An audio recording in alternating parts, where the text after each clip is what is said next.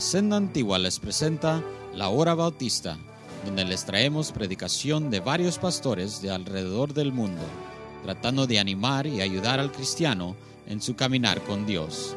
Esperemos que disfrute y reciba bendición aquí en la Senda Antigua. Y ahora, la palabra de Dios.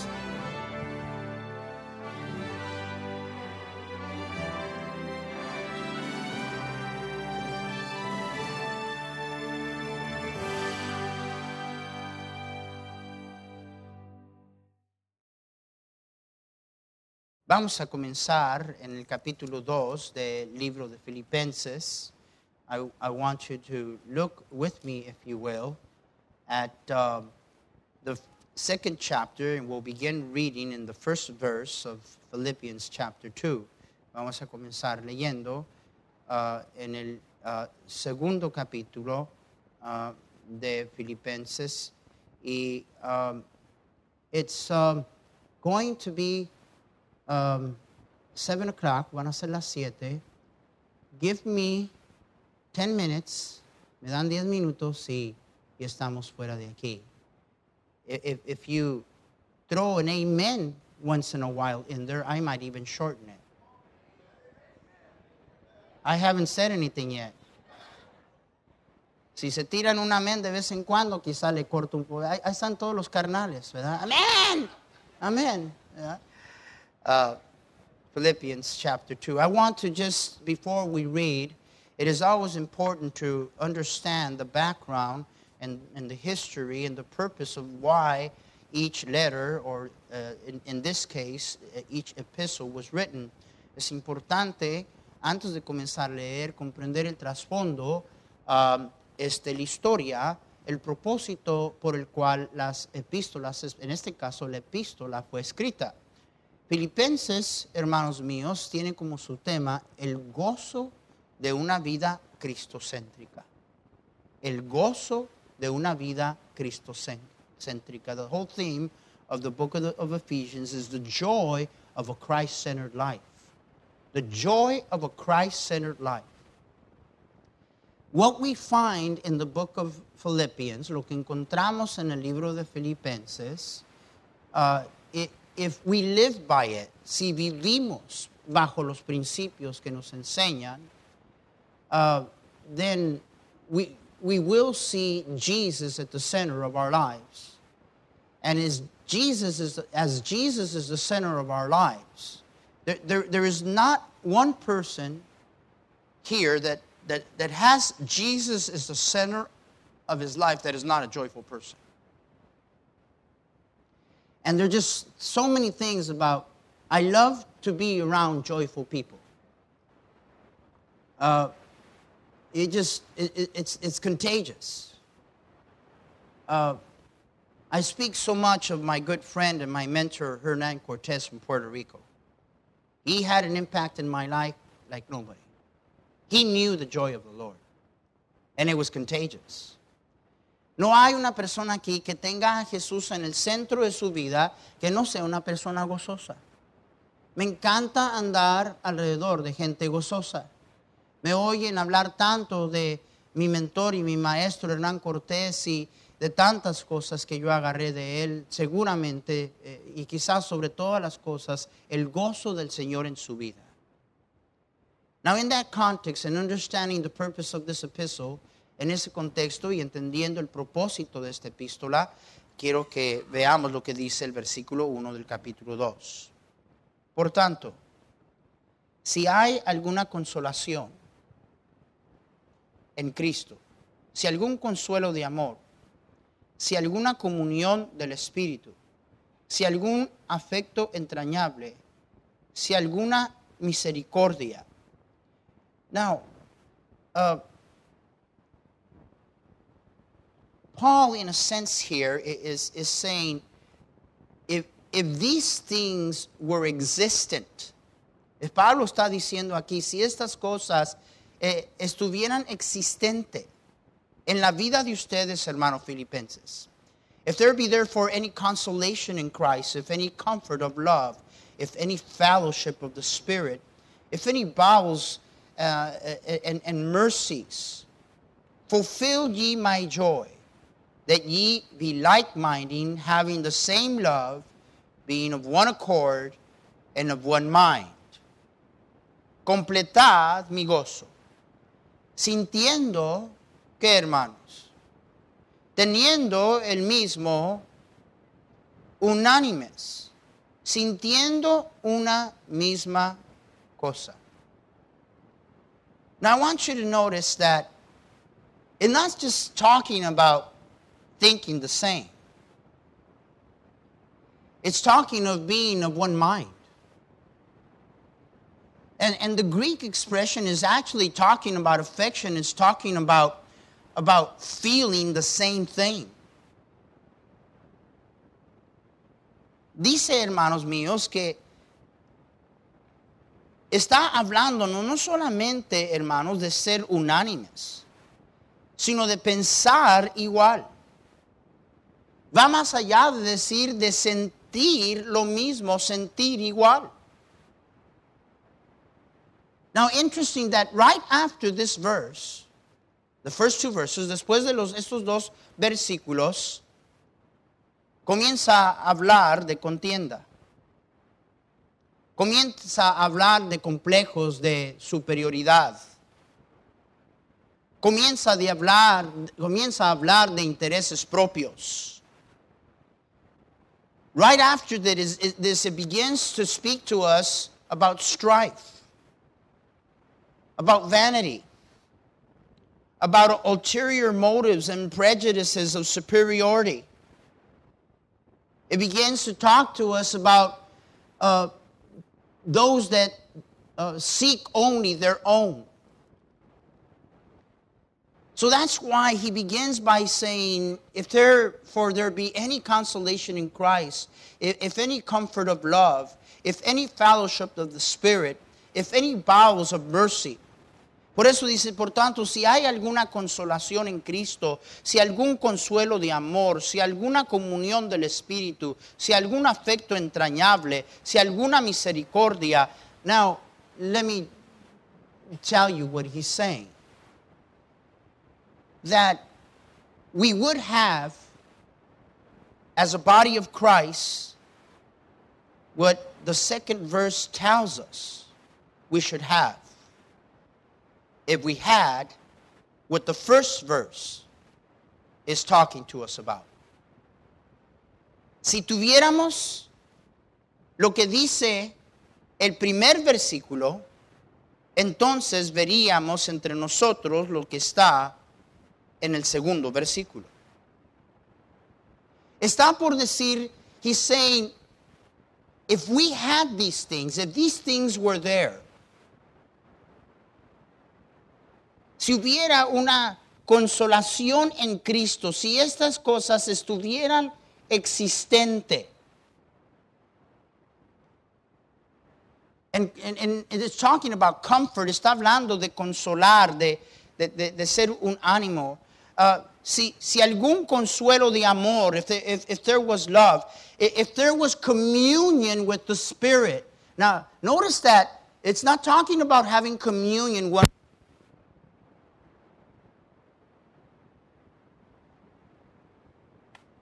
It's impossible for anybody to, to pretend to have communion with the brethren if he doesn't have communion with the Spirit. See, the only basis of our communion is the Holy Spirit of God. Nos, habla de, de, comunión del Espíritu. No está hablando de tener comunión o compañerismo los unos con, los otros.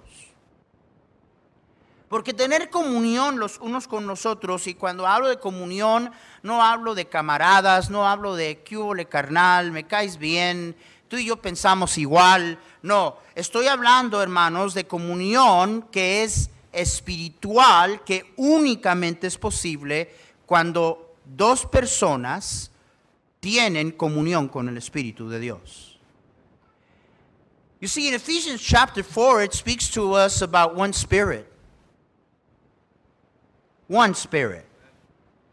One. En Efesios 4 nos habla de un espíritu. Un espíritu, un Dios, un bautismo, una fe, uno. One spirit. So if I have communion with that spirit and and and uh, uh, uh, and brother Margarito has communion with that spirit, we're not only going to commune with the spirit of God. We're going to commune with each other. No solamente vamos a tener comunión con el Espíritu de Dios, vamos a tener comunión los unos con los otros. You know, I think, quite honestly, uh, I, you know, I, I, I, could be wrong about this. I, I, don't think that I am, but I think that's, that's why Marge is here. See, it, it's not a matter of language. It's not a matter of, of you know, well, I'm, I'm from over here, you're from over there. Uh, no, we have one God. And the basis of our unity is the Spirit of God. Más eso es que quizá aprecio tanto hermano March porque ella entiende eso. Digo, más no se trata, no se trata de qué rancho eres, de, de qué raza eres, de qué color eres, no. Eh, se trata de que la, nuestra comunión está en Cristo y en el Espíritu de Dios.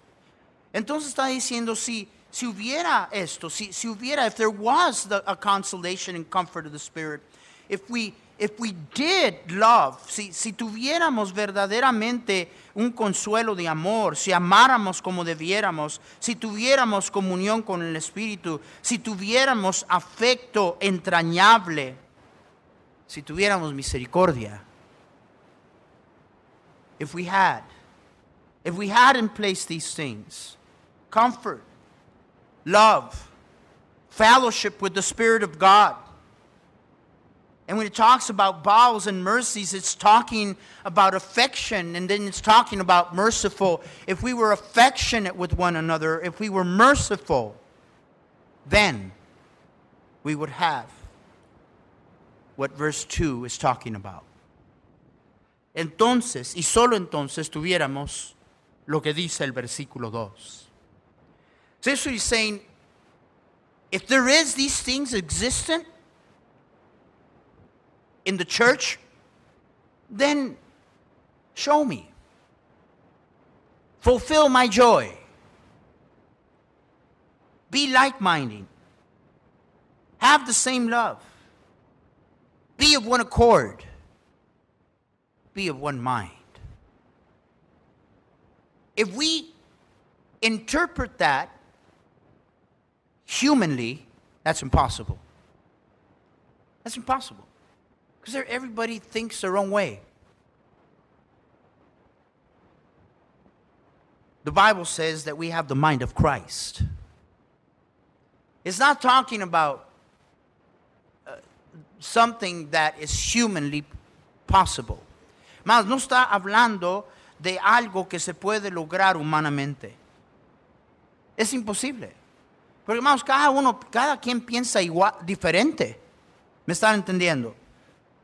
Y, si nosotros dijéramos, sí, si todos pensáramos igual, y luego eso es lo que decimos, si todos pensáramos igual, si todos pensaran como yo, estaríamos muy bien.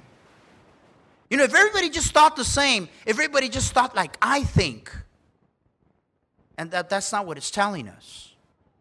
The Bible says that we have the mind of Christ. Tenemos la mente de Cristo. Y cuando hay comunión en Cristo, consolación, compañerismo con el Espíritu Santo, amor, uh, afecto, misericordia, entonces vamos a ser de un mismo sentir, vamos a tener un mismo amor, vamos a estar unidos y vamos a sentir, no solamente pensar, sentir la misma cosa. When we do, when we do have the consolation that is in Jesus Christ, the comfort of the Lord Jesus Christ, His love, communion with the Spirit of God, affection, and when we are merciful, then we will be like minded. We will have the same love. We will be of one accord. And we will think the same.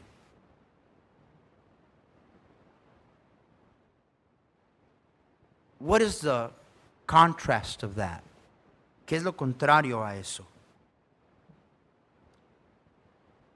Verse 3, versículo 3.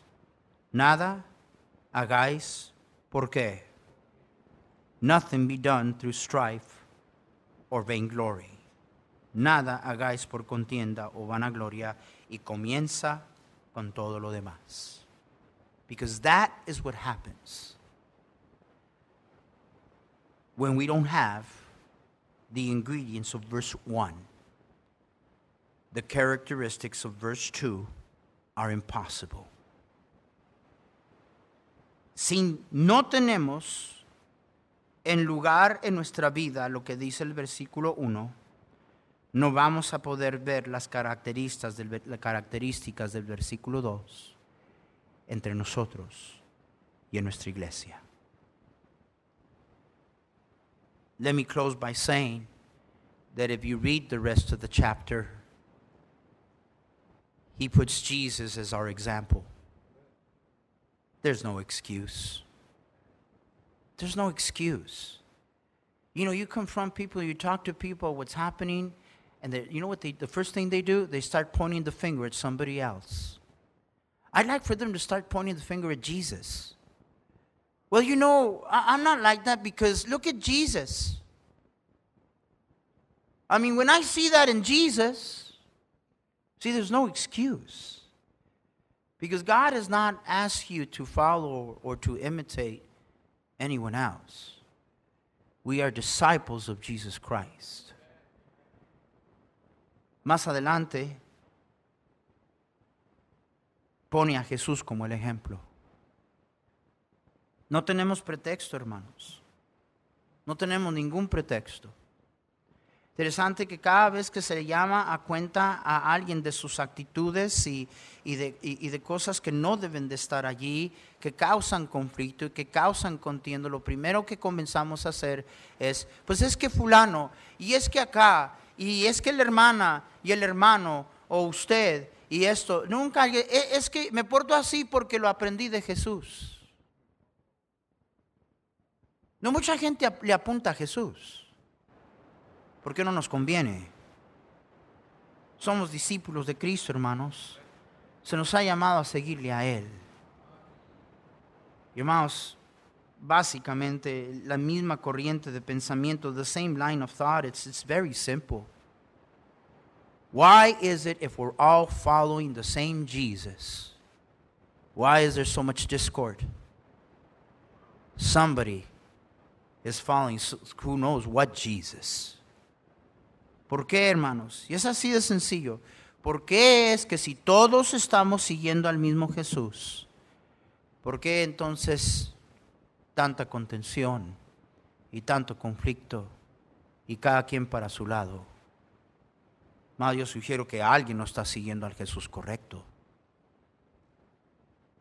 Y se nos habla en el resto de este capítulo, poniéndolo a Él como ejemplo, de ser del sentir de Cristo. It talks to us in the rest of the chapter of having the same like mindedness of Christ.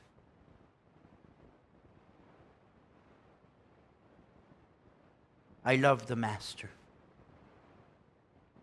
One look at him, all excuses, all fear, all doubt, all confusion, confusion, everything flees. Just one look at him and everything is clear. Yo amo al maestro, hermanos. Y sé lo que es poner tus ojos en Jesús. Una mirada a él desaparece todo pretexto, toda excusa, toda confusión, todo temor. Lo que pasa es que no lo estamos mirando a él. We're just not looking at Jesus. Father, you are the perfect example, my dear Lord. Tú eres, mi querido Señor, el perfecto ejemplo. And I have repeated so many times from this pulpit you are the model of everything that you ask us to live. Lo he repetido tantas veces de este púlpito. Tú eres el modelo perfecto de todo lo que esperas de nosotros y todo lo que nos pides. Señora, para seguirte necesitamos negar el yo. If we are to follow you, if we are to imitate you, The only way that is possible if, is if we deny self. Forgive us, dear God. We are so full of self. Perdónanos, Señor, estamos tan llenos de nosotros mismos. Ayúdanos a verte claramente. Help us to see you clearly. And help us, dear God, that we would be the instrument of everything that we read in that second verse. Ayúdanos a ser el instrumento de todo lo que leímos en el versículo 2 y tener una iglesia y familia de Dios. Have a church, have a family of God that reflects the mind of Christ, que refleja la mente y el sentir de Cristo. In Jesus' name, amen.